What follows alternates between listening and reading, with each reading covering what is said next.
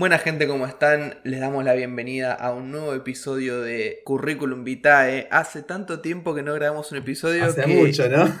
Col- colgamos. tuve que, tuve que procesar el, el nombre Toto de, de hace tanto que no grabamos. Pero ¿cómo estás? ¿Todo bien? ¿Vos? ¿Todo tranqui? Te noto medio ahí, medio raro. Sí, tengo, tengo algo para, para hacer catarsis acá, como si fueras un A ver, psicólogo. descargate. Este, bueno, para empezar, primero, qué sé yo, hablemos un poquito de. Creería que habría que ser corteses con el, el vasto público que tenemos y, y explicar por qué no estuvimos presentes. Creo que básicamente eh, es culpa mía en su totalidad. ¿Cuánto nos tuvimos? Igualmente, ¿cuánto nos Creo que el último fue en junio, dos meses. Junio, ah, dos meses. Estuvimos, estuvimos retirados un par de meses ahí. Es que creo que pasó que yo, yo te escribí, te escribí, eh, o sea, vos tuviste mucho laburo, digamos eso, como que también fue como dos meses heavy para vos. Así que, digamos, nada, justificable igual. Sí, lo- lo- el tiempo en el que tuve que agarrar la pala fue muy acotado. Fueron unas tres semanas impresionantes con la facultad. Que dieron, Aparte creo que también te agarró, vos que trabajás los feriados, te agarró como un montón de feriados en julio, agosto. Exactamente, también. También. Entonces fue, era como un, bueno, yo trabajo los fines de semana en filo, entonces bueno, lo dejábamos para la semana, pero después pasaba que me daban un parcial. Un día me dieron las consignas de un parcial a las 2 de la mañana, que me acuerdo... ¿Dos de la Te lo mañana? juro. Eh, ahí creo que te tuve que patear también una vez, pero bueno, acá este, ya me liberé. Dieron sus frutos esos sacrificios que hicimos. Arre, Ujú. sacrificios. pero acá estamos. Y sí, este, estoy bastante de mal humor. O no de mal humor, quizás. eh, O tal vez las cosas no salieron como vos querías. Sí, pero radicalmente como, como no quería. O sea, podía salir mal, salió mal. Podía haber salido peor, salió, podría haber salido peor, pero no salió peor. Paso a contar. A ver. Cuestión, yo en, en este tiempo estuve, en, en este tiempito de mini vacaciones que tengo ahora, estuve consumiendo muchas películas, muchas series, mucho, mucho libro. Y entre esas cosas me vi una serie que se llama Watchmen. Watchmen, la idea original es un cómic, uno de que tiene como la descripción del cómic más, la novela gráfica más galardo- galardonada de todos los tiempos, que se adaptó en película y el año pasado HBO hizo una serie eh, tipo secuela, ¿no? Entonces yo me la vi, eh, obviamente no vamos a decir... eh, ¿Te gustó por lo me menos? encantó. Ah, bien. Eh, El tema no es, no es ni el cómic, ni la peli, ni la serie en cuestión. Lo que pasa es que yo quedé cebadísimo y mm, hay algo que siempre me llama mucho la atención en estas cosas y son los trajes de los superhéroes o en este caso de los vigilantes, porque Watchmen no trata tanto de, de poderes y superhéroes, sino más de, de vigilantes, este que se pone una máscara y cagan a trompadas a los villanos, cosa que debería hacer en tal caso la policía. Bueno, en este caso Watchmen fue un cómic que salió en 1986, 1987 y los trajes de los superhéroes eran bizarrísimos, pero me llama mucho la atención. Hay uno que se llama Mothman. ¿Qué es bizarrísimo? O sea, mira, hay uno que se llama Mothman, que es eh, hombre polilla, y el chabón tiene unas alas de polilla. O sea, eso es horrible, un asco me da. bueno, menos mal que tenga el hombre polilla, una sala de polilla. Claro, digamos. sería un poco raro de, de otra forma. Un poco raro, no sé, una, una, sí, una sala hasta estuviera Pero de, de. Pero a lo que voy es que quedé tan cebado con cómo adaptaron los trajes en, en- en la serie, porque no son los mismos personajes, son otros, vigilantes. ah, son otros. Claro, y tienen, no sé, hay uno que tiene una máscara con, como eh, plateada, como con reflectores. Bueno, nada, la cuestión es que me puse a investigar quién había sido la, la vestuarista de... O el vestuarista podía ser, terminó siendo la, la vestuarista de la serie, Sí. y di con una persona que no era la que se había encargado de hacer los personajes principales. O sea, ella había hecho cosas después, lo que no me servía. Ah, o sea, también buscaste, encontraste a la persona, pero en realidad no fue la que hizo los personajes principales, sino como que hizo, Hizo otros. otros. que me interesaban, pero a mí me interesaban en su totalidad, tanto los secundarios como los Claro. principales. Claro, como que tenías una pata solamente de. Claro, entonces me, quedé solo claro. con una parte y con la peor, ¿entendés? Porque me hubiese gustado, agarraba a la otra, iba a tener la primera mitad. Obvio, por lo menos te, te quedaba solamente los principales. Claro, te agarraste con los secundarios, que todo bien, pero son los secundarios. Estoy del orto, más o menos. Pero, pero lo que no entiendo es que a, a la mina, ¿qué le dijiste? No, nada. Tipo, le hiciste la no, entrevista nada, igual. Nada, quedó ahí. Ah, queda O ahí. sea, la- hicimos la, la entrevista, quedó muy simpática ella. O sea, pero vos te enteraste en el momento, no, no te enteraste, digamos, previo. Parece que para el Ah, primer bien. episodio fue otra, la, la, la vestuarista. Sí. Y a partir de. Son nueve episodios en total. Y los ocho siguientes fue la que entrevisté. pero qué mala suerte. Claro. Y, Qué mala suerte. y un poco que me quiero morir, pero... Bueno, no importa. No, pero qué sé yo. Eh, es, es ver la otra ala. Digamos, hay, hay que mostrarlo under, tal vez. Como no, no tal vez lo principal. Mostremos el otro lado. Lo positivo es que salió muy bien, o sea, hay declaraciones muy copadas. La serie tenía unos cuantos rumores ahí que ella desmitificó, no voy a decir que son primicias porque, bueno, no lo son, pero me tiró algunas takes interesantes, ¿entendés? Sea, te logro responder un par de Claro, estuvo buena. Un poco también yo, yo me manejo bien con el inglés, entendiéndolo, no hablándolo. Ahí, o sea, Claro. también un poco, un poco heavy fue la cosa. ¿Qué fue? eh, ¿Por teléfono, tipo por teléfono, a- audio o por escrito fue todo? Fue por Zoom y va a salir en mi Instagram TV, así que... Ah, bien. O sea, eh, o sea, es personal. Fue salida de mi curiosidad. Fue una cosa que me interesa Claro, a mí me y encanta. que la querré compartir con quien quiera verla, o sea, mi Instagram TV. Me encanta, me encanta. ¿En cuándo va a salir entonces? ¿Para cuándo? Cuando me dé el alma, porque... Cuando te- o sea, an- antes de empezar esta llamada, para los que están escuchando, eh, rendericé el video, eh, lo corté porque, porque entonces me salió mal la edición, ¿entendés? También. O sea, Ah, o sea, todo mal. todo mal. O sea, todo mal y. No, todo mal y bien, pobre la pobre. Si, no- si digo todo mal es como pobre la otra chica que lo dio toda la entrevista. Ella, perfecto. El tarado fui yo, ¿entendés? Porque todas las entrevistas que vi. No, ¿por qué te tirás Porque abajo? escuchame una cosa, las entrevistas que estuve. Sos muy autoexigente para Pero mí. Por ¿eh? supuesto, obvio. Sí, es algo bueno y malo. Además, digamos. como cualquier persona vaga que soy, quiero hacer el menor trabajo posible. Entonces, ¿qué pasa? Todas las entrevistas que estuve haciendo durante la cuarentena que fueron por Zoom, las hice de una manera. Cuando vos grababas, o sea, era videollamada, Sí. ¿no? Después el archivo que te quedaba iba cambiando dependiendo quién hablaba, ¿no? O sea, si yo hablo, en el video después que grabe voy a aparecer siempre yo. La imagen de la otra persona no. Y acá, y lo único que hubiese tenido que hacer, yo quería eso para esta cuestión. Y lo único que Claro. tenía que hacer era recortar mis partes, que es lo que quiero. Yo no salir. Primero porque no intereso y segundo porque me da vergüenza que me escuchen hablando inglés.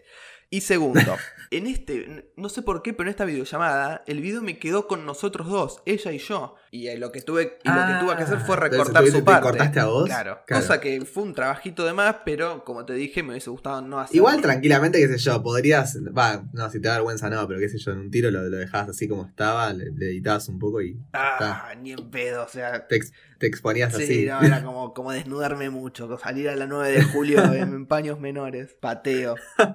Pero bueno, ¿y vos? ¿Todo bien? Nada, la verdad, esto, este tiempo que no, no estuvimos haciendo eh, el programa, nada, me dediqué a estudiar, básicamente, porque mi, mi, fa- mi querida facultad de económicas recién avisaron con una semana de anticipación a terminar el cuatrimestre que se podía rendir. Así que nada, me quedan dos finales ahora a rendir ahora en septiembre, octubre, no sé cuándo se va a dignar a poner fechas. Así que me digné a eso, a estudiar y, y me estuve capacitando un montón, no sé, estoy viendo muchos webinars, viste, con- conferencias. Epa. Así que me estuve como informando bastante, sí, sí, sí, sí. Y, Y, nada, y leyendo todas tus notas. Ay, leyendo qué todas tus hermoso. notas, porque me encantan. La verdad soy fan Sí, tuyo. en ese sentido vengo inspirado, en el sentido escrito sí. Ahora con, con esto que pasó tengo una, una merma, este, eh, ¿cómo se dice? Merma psicológica interesante. Ahora ya no quiero entrevistar más a nadie, pateo esta cuarentena que se termine ya para poder entrevistar a alguien cara a cara y, y ser lo más normal posible.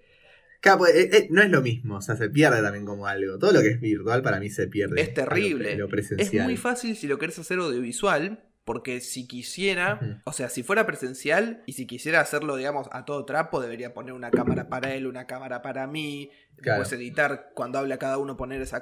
Es terrible. Acá en cambio... O sea, la virtualidad es más cómoda tal vez, tipo en cuanto a técnico, Por- pensando de forma supuesto. técnica y, eh, y herramienta. Pero después para el consumidor me parece que es medio feo. O sea, ya yo me, me pongo en tu lugar o en el lugar de cualquiera y tener que ver otra entrevista más por Zoom debe ser medio eh, un garronazo. No, no, no creo. Va, no, a mí no, no me parece un garbanzo. Yo lo pensaba más por tu lado como entrevistador, qué sé yo, se pierde, tal vez es más difícil eh, como llevar la entrevista, qué sé yo, de ver, dar, ver la otra cara de la persona y saber cuándo, cuándo puedes tal vez intervenir. O como por ejemplo acá, ¿no? Digamos, a mí me parece medio difícil hacer el podcast sin da- darnos pies o algo y simplemente escuchándonos, lo cual tiene algo su cuota de interesante, pero me parece que se pierde bastante. Es, En es ese que por otro lado te da la ventaja, todo, como todo tiene sus pros y sus contras, pero te da la ventaja de, por ejemplo, darte un poco más de cancha cuando te toca hacer una entrevista en la cual no podés ver por, por H o por B a la persona que estás entrevistando físicamente. Claro.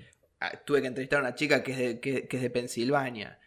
Para una cosa menor que dura 15 minutos, no me voy a pegar un viaje hasta allá. Entonces, haber hecho otras, otras entrevistas que hubiera hecho presencial, pero que las hice por Zoom, me dio un poco de, experiencia. Claro, pero tal vez te, bueno, tiene, todo tiene sus pros y contras, ¿no? Pero tal vez te, en la virtualidad te amplió un poco un espectro y un abanico de entrevistas que tal vez no tenías pensado hacer en su momento.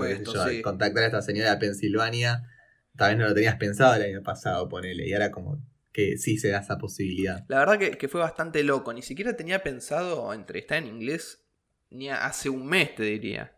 Em, hace poco entrevisté a los Wallows, esta banda de, Dylan Minette, el prota de 13 Reasons Why, y fue impresionante. fue un dolor, lógicamente, hablar yo, pero lo demás, esté perfecto. Con respecto a, esta parte que hacemos nosotros de hablar sobre el periodismo argentino, ¿no? En la actualidad. Pasó tanto tiempo, es como, viste esa frase que dicen, vos te vas, en Argentina te vas, dos años y no pasa nada. Te vas una semana y mm. pasa de todo acá en Argentina. Y pasa de todo. Más o menos pasó lo mismo, es como que no hay mucho para destacar.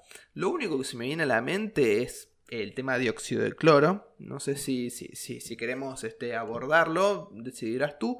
Pero, pero no sé otra cosa tanto que. Mm, el que lo hablaba con vos como que por, digamos, por privados, como que creo que en, esta, en la cuarentena es como que yo lo mido en fases, ¿no? Tipo, las fases que venimos eh, teniendo la cuarentena es como que también se hizo medio largo y es como muy medio difícil retener tanta, tanto caudal de información y de data que se, que se estuvo manejando. Creo que lo más heavy fue lo de dióxido de cloro que para los que no saben, eh, Viviana Canosa, conductora argentina, tuvo unos dichos medio dichos y también accionarios medio desafortunados y peligrosos de beber dióxido de cloro cuando se sabe que no, digamos, no sirve para combatir el coronavirus, ¿no? Y ahí siempre, no sé vos, pero con, todo ese tema me surge como la, pregunta, el interrogante de qué, qué, fina está la línea, ¿no? De, de, las ventajas y las desventajas de... No, desventajas no, la línea de la libertad de expresión, ¿no? Para mí, hay un video. Se, pasa y cuando no se pasa. Total, hay un video de, que se viralizó a propósito de esta cuestión de Angela Merkel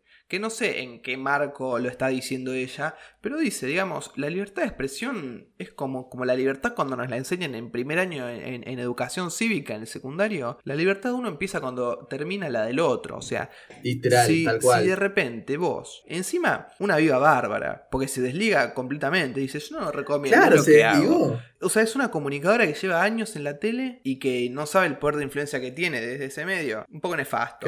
Em, después también, cosas un poco, un poco más menores, si querés decirlo así, cuando le tiró alcohol en gel a un invitado. Cosas como, que no termino de entender. A mí lo que pasa es que por un lado me, preocupa ella estando al frente de un programa y que haga esas cosas y que no le haga ruido. Y también me preocupa la gente que avala sus actos, ¿no? Digamos, como, oye, estuvo re bien tirar alcohol en gel a un invitado, por más que fuera quien sea, es como, es un montón. O, beber dióxido de cloro es un montón. Y hay gente como que, bueno, se pone del lado de Viviana y cuando no, no hay que ponerse del lado de ella. Para nada. Es, que hay mucho de mm, anticiencia, ¿entendés? Mucho de, de cómo, ni siquiera los grandes científicos saben muy bien cómo, cómo tratar este tema del coronavirus. Entonces, un poco por eso y un poco por la desesperación de la gente, se agarran de cualquier cosa. Bueno, vamos a chupar el dióxido de cloro y, terminó pasando lo, que pasó. ¿Era inesperado? Yo mm. creo que sí. ¿Me sorprendió? No. Pero lo que sí me sorprendió fue la actitud de ella. O sea, en vez de disculparse. No, terrible. En vez de pedir. sí, claro. De bajar la cabeza. Bueno, fue, fue, fue bastante terrible la situación. Pero después creo que, que no hubo muchas más cuestiones. ¿Sigue estando el programa, sabes? Sí, por supuesto, creo que sí. Nosotros, recuerdo, hablábamos mucho de las marchas en ese momento, hubo otras marchas, la cobertura fue un poco la misma, ya la, gente que iba se cuidaba por lo menos un poco más con lo que decía, no se vieron tantos memes de gente delirando, de gente diciendo que la vacuna iba a tener fetos, que era de Bill Gates. Creo que en ese sentido se avivaron un poco más de que estaban siendo contenido para que la gente se caiga de Obvio, y Tal cual, tal cual. Y también creo que también hubo como más, eh, por, lamentablemente, ¿no? Más atención en cuanto a seguridad a los periodistas, digamos, oficialistas, ¿no? O sea, como que, a lamentablemente tuve, no sé, se me viene la imagen de, del, del, coche de C5N y de los periodistas como todo con una barricada de, policías, cuando en realidad, bien que los protejan, pero no tendría que estar pasando eso, ¿no? Tendría que estar trabajando libremente y qué sé yo. Tendría que ser una república que acepte a todas las ideologías. Hace el punto si esto solo pasará acá o pasa en el No, pasa en todo el mundo, pasa en todo el mundo. Sí. De, hecho, hay, mucho comentario, por ejemplo, de gente que, se quiera vivir afuera que dicen, eh, no, a mí me recomiendan España, pero no a Barcelona porque está llena de zurdos que hacen marchas.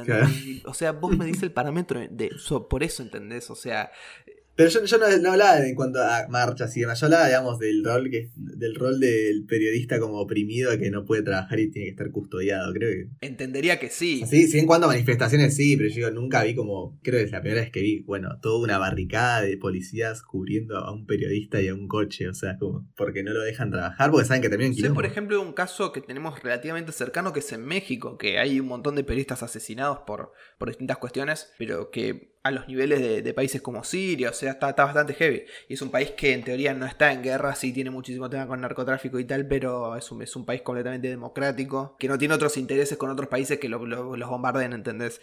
Pero básicamente está así el panorama de Argentina para quizás los escuchantes de este bello podcast que no están tan familiarizados con el país del tango.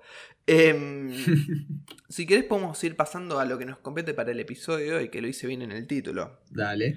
Hoy va a ser em, el, típico episodio que nos estuvimos salteando un poco por el especial de Mariano Moreno, un poco por decisiones nuestras propias, pero es el que nos dedicamos a entrevistar a alguien, en este caso a dos personas muy, muy, no sé si decir... Eh, familiares conmigo, porque en mi vida los vi en persona, pero desde que empezamos a hablar este, mantuvo como una relación muy... Como lo sentí cercano. recontra. Em, y estoy hablando de los, de los muchachos de doble mérito de Ari y de Agustín, a los cuales contactamos para someterlos a nuestro cuestionario periodístico.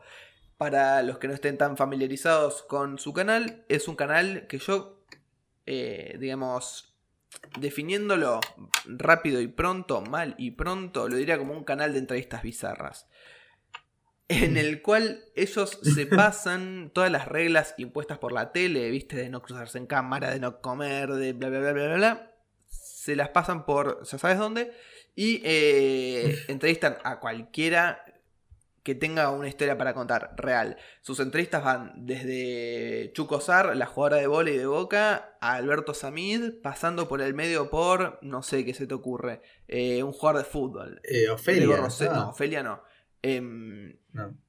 Pero eh, son, son muy graciosas, son cortitas, tienen preguntas interesantes, no son preguntas cliché, son bizarras justamente. Una que me, me viene, a la cabeza, ¿a, qué prócer elegís para que reviva? ¿Entendés? Cosas así. Em, no, no hicimos esa cuestión de ese... Perdón, No hicimos esa especie de cuestionario con ellos, es un poco más relacionado con el periodismo lo que hicimos. Pero si te parece podemos empezar con la primera, Toto, y es por qué eligieron ellos el periodismo. Creo que porque mis viejos nunca me dijeron no lo hagas. Eh, tampoco nunca lo tuve muy claro. Siempre lo tomé como un hobby, lo hablar de fútbol. O sea, yo, yo entré así al periodismo, con el fútbol. Me gustaba mucho relatar a goles cuando era más chico, en el Mundial de Brasil. Eh, pero nada, íbamos a las, a las, a las convenciones, no sé cómo le dicen, a las ferias de las carreras, allá en Santa Fe, donde yo hice el secundario, y, todos mis amigos ya sabían, no, no, bueno, yo voy a ser abogado, voy a estudiar medicina, contador, ingeniería, y yo me quedaba tomando café con las profesoras porque no había ninguna carrera que me cebaba mucho. Y. Y nada, de un día para otro me dijeron, mirá, en Buenos Aires hay, hay una facultad, lo malo es que es privada, se las tener que pagar, eh, que es periodismo deportivo, por ahí te, gusta, así que vino unas charlas acá en septiembre del 2015, me gustó eh, y dije, bueno, voy a meterle a esto. Y por suerte ya a mi segundo año agarré laburo, lo cual es muy complicado para el periodismo actual y para toda la historia del periodismo. Eh, porque nada, estuve cerca de dejar, no por rendimientos, porque el primer año me iba muy bien, pero sí porque nada, no, sé si podíamos seguir pagándola. Eh, y yo quería dar una mano a mi casa porque estábamos muy mal económicamente. Pero bueno, por suerte una cosa llevó a la otra y hoy vivo el periodismo, hoy y hace tres años y medio ya y ojalá que durante un tiempo más. Bueno, ¿por qué nos dedicamos al periodismo? Me toca responderlo a nivel personal quizás, porque Agus ya habrá dado su punto de vista sobre por qué él se dedica eh, al periodismo, pero, pero bueno, quizás para mí el periodismo al principio era como un, un descarte. Yo terminé la secundaria y medio que no sabía para dónde encarar Y, dije, bueno, lo lógico es, me gusta el fútbol, eh, me gusta el deporte y es una carrera en la que sé que voy a tener que, estudiar poco, que leer poco, que hacer eh, pocas cosas teóricas y medio que me mandé por ahí por descarte y quizás con el paso del tiempo me fui enamorando cada vez más. El por qué me dedico a eso hoy, la verdad que me cuesta responderlo más que, diciendo que por vocación, que quizás es algo que uno lleva desde que, desde que no sé si desde que nació, pero que lo, va construyendo y que, siente que es para lo que uno está, está preparado y para lo que uno, uno está en este mundo, yo qué sé. Eh, quizás va por ese lado más espiritual, porque me dedico al periodismo, porque siento que es lo que me llena, lo que me divierte y lo que, y lo que hago mejor, porque si no, no lo estaría haciendo, estaría haciendo otra cosa. Me gusta mucho el concepto de enamorarse. ¿Sabes por qué? Porque va a sonar como muy, muy tirado de los pelos quizás, pero lo veo como una persona, suponete, ¿no? Que vos podés conocer a la persona desde antes, pero enamorarte después. Y quizás pasa lo mismo con el periodismo, que es básicamente escribir y hablar o mostrarte en cámara, ¿no? Es algo que o mostrarte en cámara, no, pero quizás mostrarte en persona, es algo que haces desde que naces, digo, hablar, escribir, no desde que naces, pero desde muy chico. No, pero se entiende, sí. Y es algo que después ellos quizás lo vieron como a lo que se querían dedicar. Y es algo que pasa mucho, que lo hicieron casi hasta por descarte, porque no les gustaba otra cosa para hacer y, se dedicaron a eso. No, sí, sí. a mí también me gustaba, justo también que me quedé con el término de enamorarse, como que es, es, es un andar, ¿no? Es ir viendo también como tiene sus cosas buenas, tiene sus cosas malas, uno va viendo y como que es eso, ¿no? Y, y de, el enamoramiento viene de, de descubrimiento, creo, creo yo. Claro. Eh, sabiendo poco y nada de, creo, es filosofía barra psicología, pero viene de, del descubrir, ¿no? Y como que es ir descubriéndose e ir descubriendo la profesión, ¿no? También. Así que me, me gustó ese término. La segunda pregunta, espero eh, o por lo menos yo lo siento así, espero que un día lo sea, es una marca registrada de la casa, ya casi por como, como un, pique que hicimos nosotros dos con un amigo nuestro, le mandamos un saludito desde acá, y es el periodista. ¿Tiene que ser objetivo? Ellos responden. Sí y no, es muy difícil en Argentina ser objetivo. Eh, no quiero usar el término grieta porque me parece que ya está muy trillado y es como una excusa, ¿no? Pero el argentino es muy pasional, es una persona que le encanta manifestarse todo el tiempo y muchas veces nos obligamos a nosotros mismos a estar parado de un extremo o del otro. Eh, creo que muchas veces se puede estar de acuerdo con uno de los dos.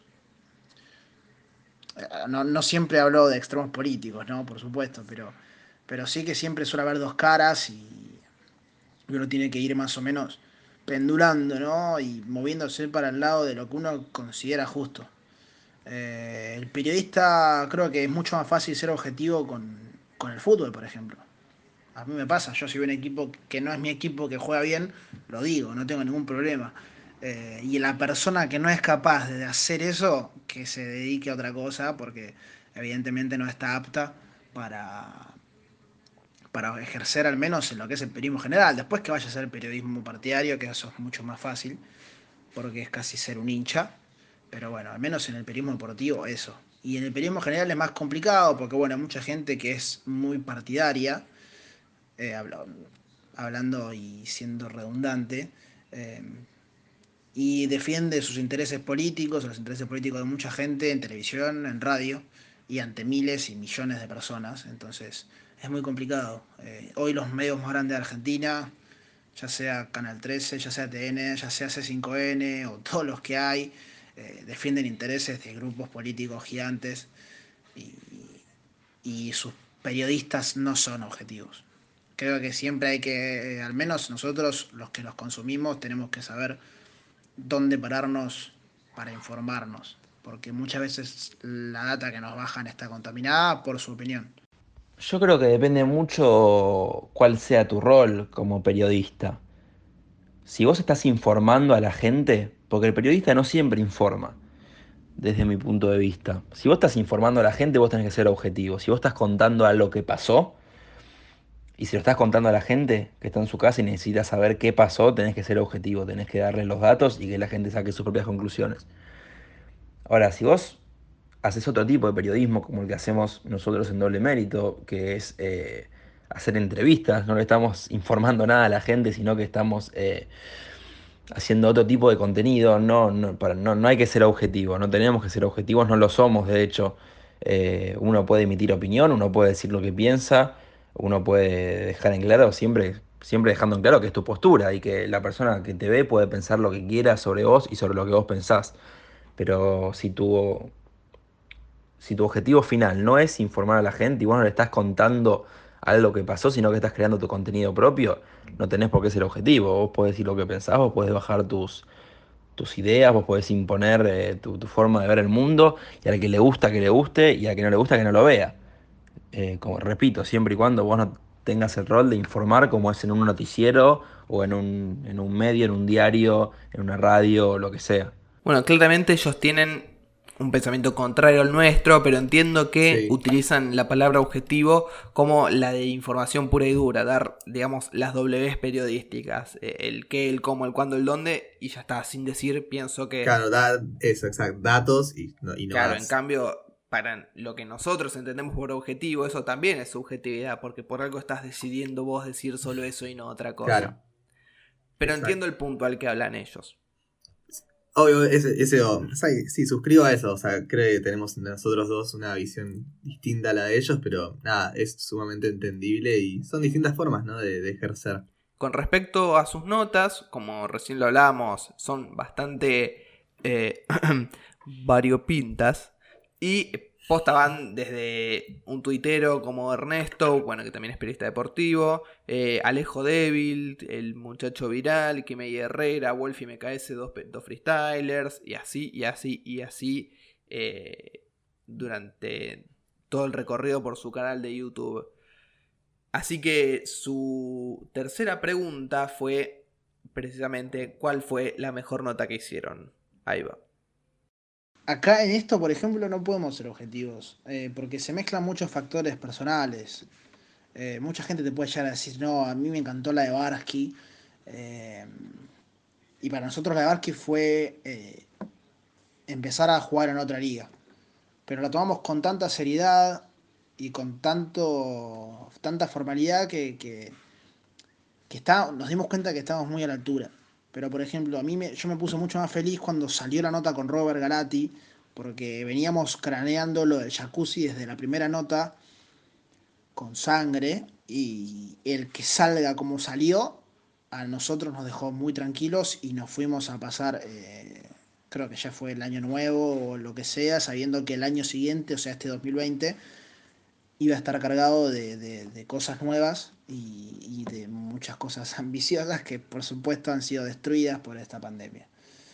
Em, creo que esas dos fueron claves, creo que la de los hermanos Mancilla a nosotros nos tocó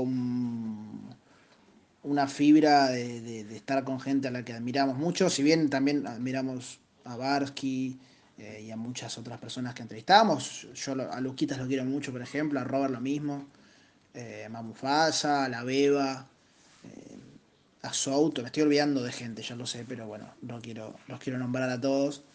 Eh, creo que esas tres notas con la de Souto también yo la nombraría por el contexto y por cómo venía doble mérito en aquel momento, fueron las, las del pico. Eh, la de Mufasa estuvo espectacular también, fue muy larga, fue una charla hermosa. Y ahora también estuvimos con DM Radio, vamos a hacer el chivo. Y creo que la nota con Samir fue, fue un espectáculo.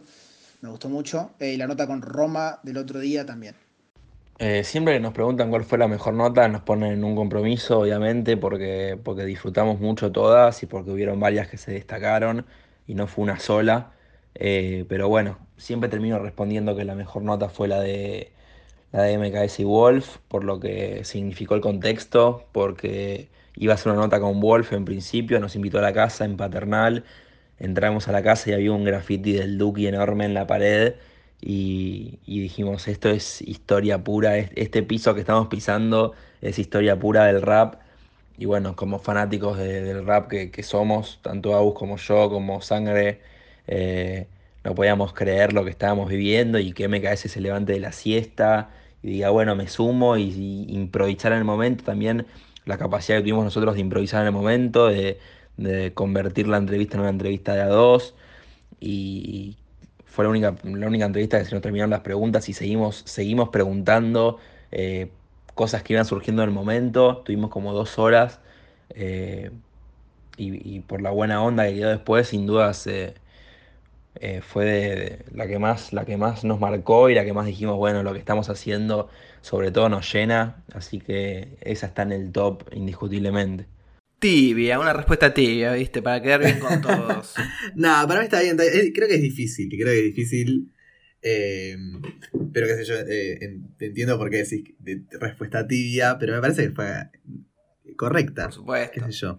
Em, una cuestión que, que me, que me olvidé de, de comentar es que yo cuando, cuando descubrí su canal me llevé una, una sorpresa, grata por supuesto, eh, por sus entrevistados y por la dinámica en la que entrevistaban a esas personas. Este, una entrevista es jugando a la Play, la otra es, ahí va, creo que hay dos, en un jacuzzi, o sea, raro. O sea, o no por lo menos este, lo común. O sea, si yo voy a ver una entrevista, muy probablemente sea en, un lugar cerrado o quizás, eh, como lo hace mucha gente porque se puso de moda, dentro de un auto mientras manejan, pero en un jacuzzi, chabón. O sea, los, se pusieron malla los dos, invitaron a alguien y le dijeron, vamos a estar en un jacuzzi. O sea, vos, vos pone- ponete a pensar esto como entrevistado. Te llaman y te dicen estos dos pibes, che. No, random. O sea, vos decís, ¿qué- ¿qué voy a compartir? ¿Entendés? Si no os conozco. Entonces, como a mí me sorprendió, y supongo que a mucha gente más, su contenido, lo que les preguntamos es qué fue lo que más les sorprendió a ellos mientras entrevistaban a uno de los que están subidos en su canal. Contestan. Lo que más nos sorprendió entrevistando es que hay gente a la que le hicieron miles de notas y nunca le preguntaron cosas que salen básicamente explorando un poquito la historia. A mí al menos. eh, también me sorprendió mucho que haya gente consagrada que te dé una nota a vos, que sos un NN, y se queda hablando antes y después de la nota con la mejor. Eh, que después queda una buena relación. Y también tenés gente que por ahí ni siquiera empezó a consagrarse o, no es lo suficientemente importante en su ámbito. eh, que quizás te termina tratando más con desprecio o, o con indiferencia, eh, pero siempre, siempre, al menos en doble mérito, es 95 contra 5%, obviamente ganando la gente que, que te termina ayudando, dando una mano y sobre todas las cosas eh, tratándote con respeto, que es lo, mejor que tiene esto, que te puedas hablar de igual a igual con, gente a la que uno tiene ganas de entrevistar.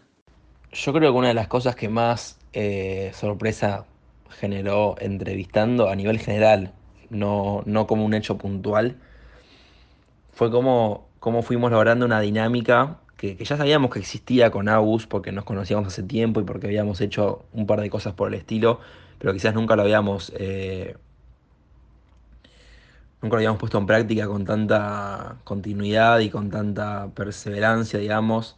Y a medida que fuimos haciendo entrevistas con, con ritmo una tras de otra, la dinámica que logramos eh, nos sorprendió, nos sorprendió el, el hecho de que el entrevistado se sienta tan cómodo y, la buena relación que nos iba quedando con cada entrevistado, eh, producto de lo que se iba generando en la entrevista, que es ese, ese formato más de charla y más de más informal y más tranca, comiendo, eh, hablando de cosas que en general no se hablan.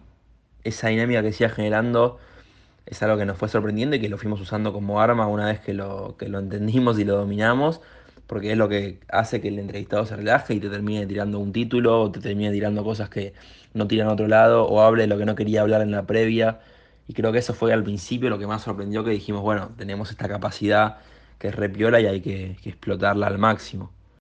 Bueno, me- medio que nos dieron un, un tip para entrevistar bien, ¿no? Después le tengo que pasar el CBU Sí. porque, viste, bueno, hay que, hay que hacer que el entrevistado se relaje, así nos tira titulares, que es lo que más nos importa a los mercenarios de los periodistas.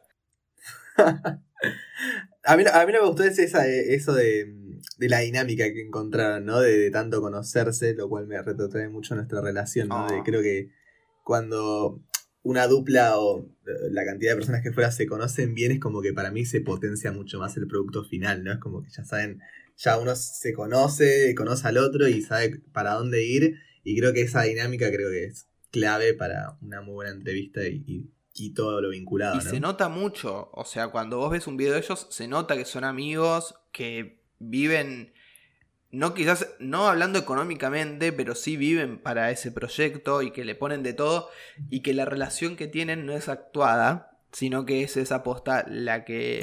O sea, porque sentís una química real y tangible. Sobre mm, un poco el contenido que hacen, al ser tan único, eh, lo que despertó nuestra curiosidad, obviamente, es... Eh, de quién sacaron todas estas ideas de de repente, bueno, pegar un canje y tirarlo ahí en medio de la entrevista, comerlo ahí en medio de la entrevista, eh, discutir con, el entrevistado para ver quién come cuál cosa. Entonces lo que le preguntamos fue justamente quiénes fueron sus inspiraciones periodísticas. Esta también es complicada porque a nosotros también es una pregunta que nos hacen muchas veces el tema de los, de los referentes. Yo no sé si tengo referentes, al menos en el periodismo. Después me decís, tengo referentes músicos, tengo un montón, referentes futbolistas, tengo un montón, gente que me encanta ver y eh, escuchar también, pero no sé si en el periodismo. Yo me nutro mucho de otra gente y trato de volcarlo a lo que hago yo.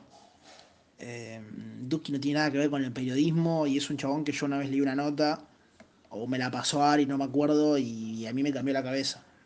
Eh, un tipo con tanto hambre de gloria. Y yo me sentí mucho más identificado ahí que por ahí en la historia de un periodista que estuvo 15 años en el ascenso, cubriendo a la campaña de Barraca Central sin cobrar un mango. Y ahora está en Teisa Sports gritando para ver si es mejor descender o irse a la B. A nivel personal, yo, eh, Ari, jamás tuve, inspiraciones periodísticas. Eh, jamás miré mucho periodismo, jamás consumí mucho periodismo. Eh, no, no, por más que miraba mucha tele y demás, nunca me, sentí identificado con nadie. Y como te di, como decía previamente, de, chico no es que yo decía voy a ser periodista, sino que medio que fue algo que me surgió por descarte en un momento y a poco me fui enamorando, ponele de la profesión. Pero nunca tuve a nadie en, la mira y, tampoco cuando arranqué dije, bueno, quiero ser como tal, me voy a fijar cómo se mueve tal porque me pinta su forma de ser. La verdad que siempre, siempre fuimos muy naturales con Agus, nunca hicimos un personaje, así que nunca tuve que, fijarme mucho en, alguien como para ver cómo actuar, qué decir, qué no decir. Siempre fuimos nosotros diciendo lo que queríamos decir, haciéndonos cargo y, en ese sentido nunca, nunca tuve nadie en un, en un pedestal, digamos, como para decir, bueno, quiero llegar a lo que hizo este quizás tengo muchas inspiraciones fuera del periodismo, personajes que me parecen repiolas y que me gustan más por, su forma de pensar y su forma de ver el mundo que, que por lo que hacen, que pueden llegar a ser músicos, actores o otras cosas. Es interesante esta respuesta, no tanto quizás por, por no tener inspiraciones periodísticas, porque obviamente uno siempre se va a sentir más cebado por el productor cultural. A mí, obviamente, me inspira más escucharme un buen temuco antes que ver un programa de, televisión periodístico. Pero es muy interesante eso que dicen de, que no, de que no se inspiran en ningún periodista, porque creo que vuelve a potenciar el hecho de que no hagan nada actuado. No es que, por ejemplo, de pendejos vieron un programa en el que hacían un desastre eh, se cruzaban de cámaras, se ponían a, no importa, todo eso.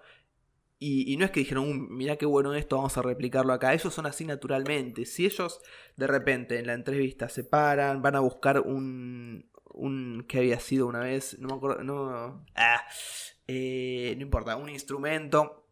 Hmm. Eh, eso no les importa y te das cuenta de que eso es completamente natural como lo decía Ari. Ahora, ¿qué me parece? ¿Qué es lo que llama más la atención? Porque cuando uno se muestra más empático, más su ser y menos un personaje, es cuando la gente genera un vínculo con vos. Que me parece que es lo que está haciendo que, por ejemplo, eh, en YouTube esté superando completamente la televisión. Porque de repente vos ves a una persona que está en su casa, que si quiere tirarse un pedo se lo tira. Eh, en vez de estar viendo personajes quizás en la televisión que dicen una cosa y después otra, y la siguiente pregunta, no sé si vos querés contar algo, pero tiene relación con esto. No, o sea, lo, no, lo único que quería decir es que compartía un poco tal vez la visión. eh, es más, tal vez me logró como cambiar un poco la que yo tenía de que. En el sentido de que entiendo. A ver cómo ordeno, porque me- me- quiero ordenar, esto se corta. Claramente. Pero lo que voy. Como que yo siento que tal vez la- las inspiraciones que yo tengo de periodistas me tal vez lo puedo pensar como más como disparadores, ¿no? Y no tanto como tal vez eh, alguien que admiro y anhelo o quiero asemejarse a ser, ¿se entiende? Es como que tal vez las influencias o las admiraciones van por otro lado en cuanto a tal vez lo musical o familia inclusive. Y creo que en- al periodista o a los periodistas los tengo más como, bueno, influ- eh, influencias como disparadores Claro. para hacer tal cosa. ¿Se entiende? O me fui medio Se entiende, por supuesto. La sexta pregunta tiene mucha relación con lo que hablábamos antes y creo que ellos son un producto que muestra un poco para dónde va el periodismo. Y sobre eso nosotros le preguntamos cómo ven el futuro del oficio. Escuchamos. Creo que como todo, eh, nuestra generación vino a romper las ventanas porque nos cerraron las puertas. Eh, están en televisión los mismos periodistas que yo veo desde que tengo uso de razón. Y hay una, sobre todo en Argentina, creo, hay una camada muy importante de, comunicadores, aunque por ahí ellos no se definan como tales, que usaron plataformas alternativas para llegar a donde están. Y me parece que nosotros, al menos doble mérito, tiene que ir atrás de ellos. Eh, ir acompañando, eh, si lo nuestro por ahí no es un formato tan, tan alejado de la televisión, eh, creo que rompe con muchas de los tabúes que, que hay en TV. O sea, no, ¿cómo vas a hacer una nota de? Y, oh, ¿y ¿Cómo vas a comer eh, una megaluna en cámara? ¿No ves que sos poco serio? Y bueno, tenés gente en tele que se pone un traje y es muy poco seria. Así que creo que el periodismo, si la generación en la que estamos sigue revelándose y deja de obedecer a todo lo que les digan sus mayores, eh, va a ser la del cambio correcto, eh, generacional en la Argentina. Y confío en que va a ser así y ojalá que doble mérito ayude a los proyectos alternativos que el día de mañana se van a convertir en los principales. Y el futuro del periodismo lo veo. Lo veo en las redes, no descubro nada, ¿viste? Estoy diciendo algo que es recontra sabido. Pero bueno, el futuro del periodismo está, está muy lejos de la televisión. Muy lejos de la televisión, muy lejos del diario y muy lejos del- de la radio. Cada vez más eh, esos medios se van a ir desapareciendo y se van a ir reinventando en, en otras plataformas, todas digitales, como es hoy, como está creciendo Twitch hoy. Eh, y, y periodismo también va a ser eso, va a ser un streamer. Eh, yo siempre lo digo, para mí uno de los medios de comunicación más grandes hoy es Twitter, porque cuánta gente te dice que, se informa por Twitter, que no lee diarios, que simplemente está en Twitter y según los memes y según lo que va poniendo la gente, se entera qué es lo que está pasando en, en el mundo, en el momento.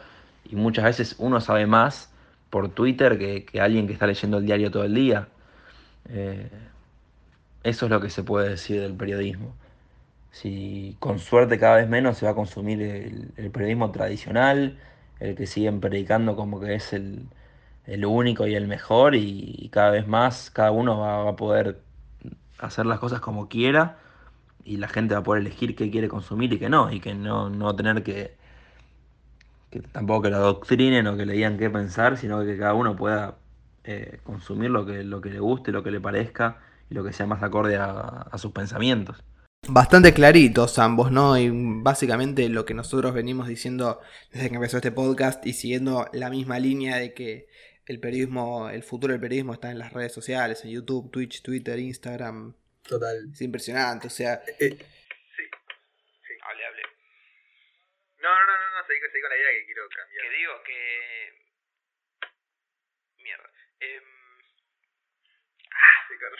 Es impresionante cómo desde Instagram, desde las historias, desde Instagram TV, uno puede uno mismo subir.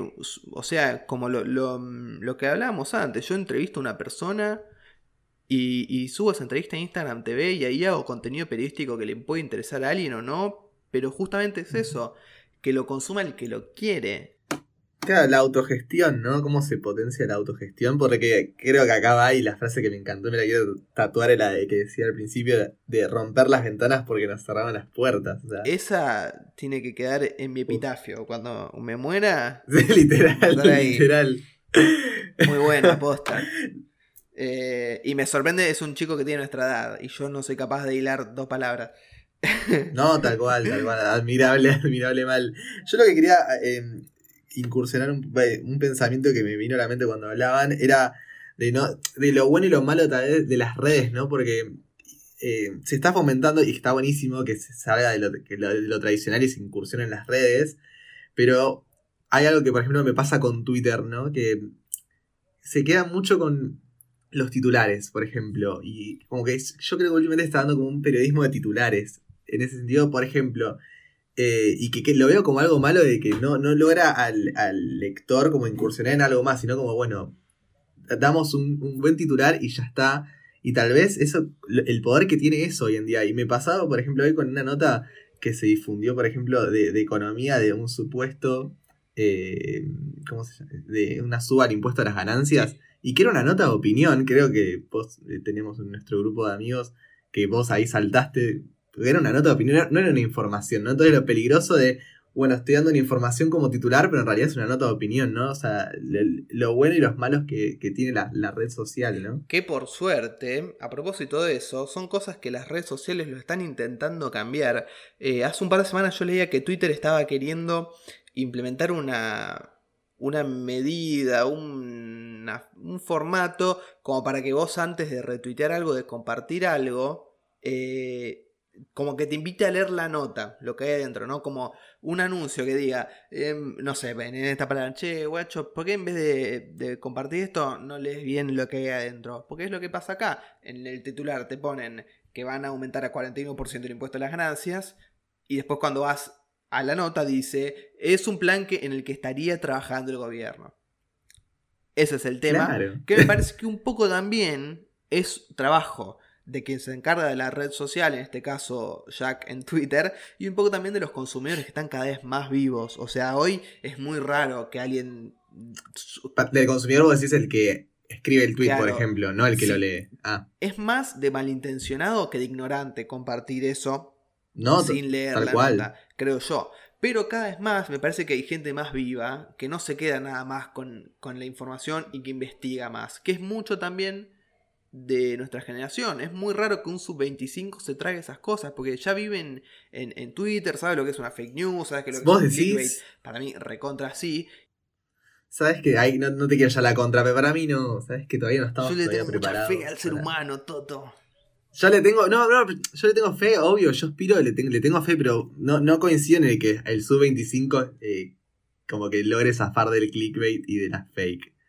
Como que para mí se está tratando de, pero todavía falta un montón, qué sé yo, por ejemplo, eh, son los, eh, en Twitter eh, la mayoría eran sub-25 retu- retuiteando est- esta noticia que en realidad era una nota de opinión. Pero ojo, porque es como yo. dije, para mí es de más ma- es más de malintencionado que de ignorante. Para mí.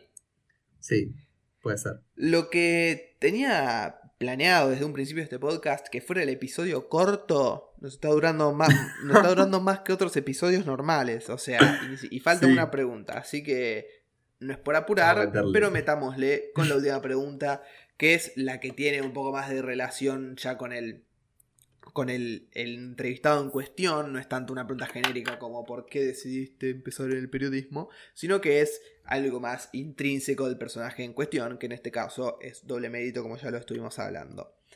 Ya les preguntamos qué les sorprendió, por qué hacen lo que hacen, pero toca hablar un poco sobre el barro, ¿no? Antes estuvieron atajando con tibiezas como, bueno, eh, como que nos gustaron todas, pero ahora se tienen que meter en el barro posta, respondiendo qué fue lo más raro que les pasó entrevistando.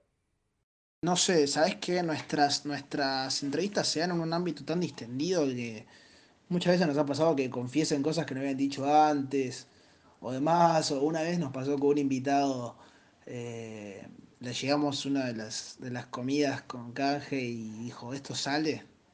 Nosotros le dijimos que no, por supuesto, porque a ver, iba editado. Y dijo, qué asco esto que estoy comiendo.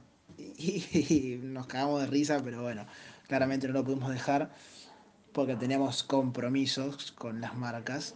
Eh, pero también nos pasó, por ejemplo, vivir una, una, experiencia entrevista, yo te la podría vender así como un paquete turístico con, con los mancillas, porque estábamos en la casa de ellos ahí de visitantes, cayó el hermano, cayó el padre, entró en el medio de la entrevista, se levantó Marcos eh, MKS de la siesta, eh, estaba la novia, eh, compartimos mate, nos ofrecieron porro, comimos, fue un quilombo, estuvimos de las 5 de la tarde hasta las 9 de la noche. fue, fue una experiencia total que se nos fue de las manos en el buen sentido, porque uno cuando está de local se le hace más fácil diagramar todo, pero, pero creo que ese adaptarnos al, al, entorno se nos, se nos hizo fácil, al menos en esa nota, pero estuvo muy bueno. Y después, en medio de una entrevista, no se me ocurre nada más. Quizás en el post eh, fue muy, muy chocante el, el, boom por la nota de Alejo. Muy chocante. Eh, fue un antes y un después Ahora no te diría en mi vida porque hace cuatro meses que estoy encerrado y siento que mi vida fue siempre así.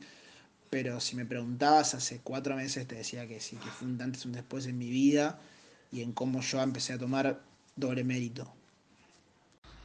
Tuvimos mucha suerte con los entrevistados, lo decimos siempre. Tuvimos mucha suerte, todos los entrevistados vinieron bien predispuestos, eh, ninguna, ninguna pregunta les cayó mal, no se nos enojaron.